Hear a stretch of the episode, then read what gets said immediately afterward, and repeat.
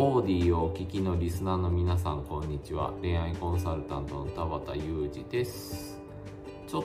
と僕まだ喉の調子があんまり良くなくて声が変になるかもしれないんですけれどもよかったらお付き合いください。今日も質問に答えていきたいと思います。今日の質問はマッチングアプリで知り合って2回ほどご飯に行きました。その2回目の食事の後に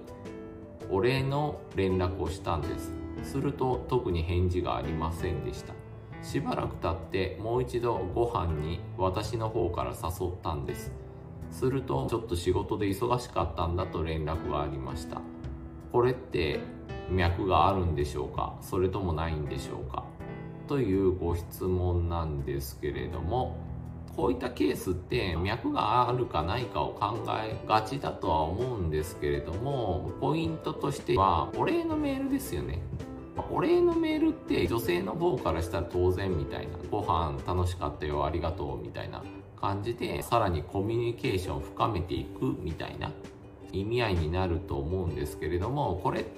て男性から見たらある種の連絡とも取れたりするんですよね。だから連絡なんででありがとうで終わってる場合って次のアクションが必ず必要じゃないって考える人も結構いるんでだから忙しければ読んで終わりになるっていうこともあるっていうことを知っとってもらったら嬉しいです。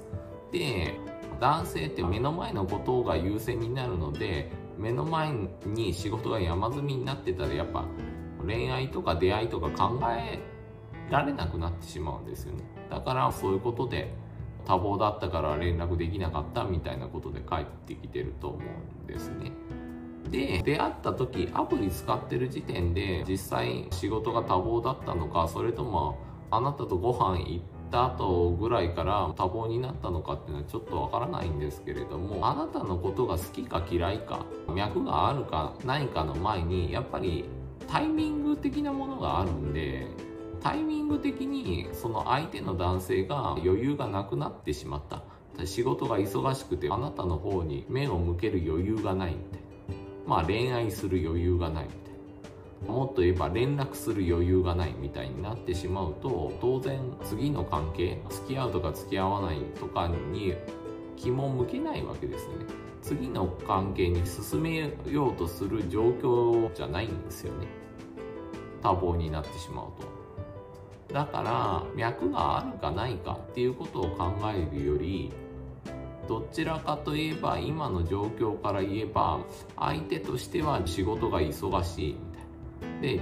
あなたに構うことが難しい状況であるっていうことを踏まえて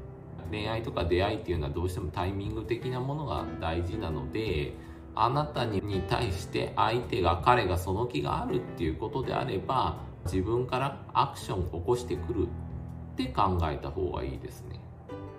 どうしてもどこかのタイミングで彼があなたを追いかける気持ちにならないと真剣な恋愛になりにくいっていうことがあるんで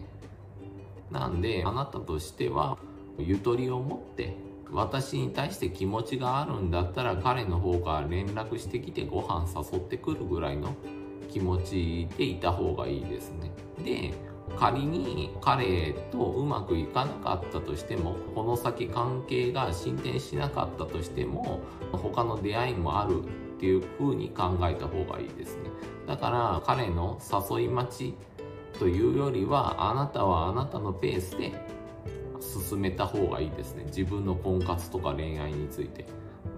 なんで彼が連絡してくるのを待つみたいなスタンスになってしまうとやっぱり不安とかイライラとかになってしまうんであなたはあなたのペースで自分のことをするっていう風に考えた方がいいですね。でこういった場合ってやっぱり他の女性のところに行ってるんじゃないんですかって思うかもしれないんですけれどもそれはその時というかそれって考えても仕方がないことですよね。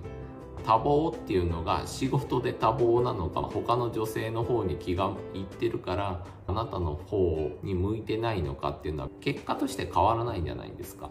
あなたにその気があるかないかという結果としては変わらないと思うんでその辺りについては気にしなくていいと思いますね。あなたはあなたのペースで婚活を進めていくとか出会いを求めていくっていうことでいいと思いますね。その彼に こだわってしまうとやっぱり他のチャンスを逃してしまうことにもなりかねないですしアプリで出会ってるっていうことなんで当然彼は彼でアプリで別の方とも出会ってるかもしれないんでね。なんで自分のペース彼を待つとか待たないとかでもなく彼に対して脈があるかないかでもなく自分のペースで婚活していくっていうことを出会いを求めていくっていうことを意識した方がいいですね。ということで今日は以上です。よかったらお便りとか送ってもらえると嬉しいです。では恋愛コンサルタントの田畑裕二でした。またバイバイ。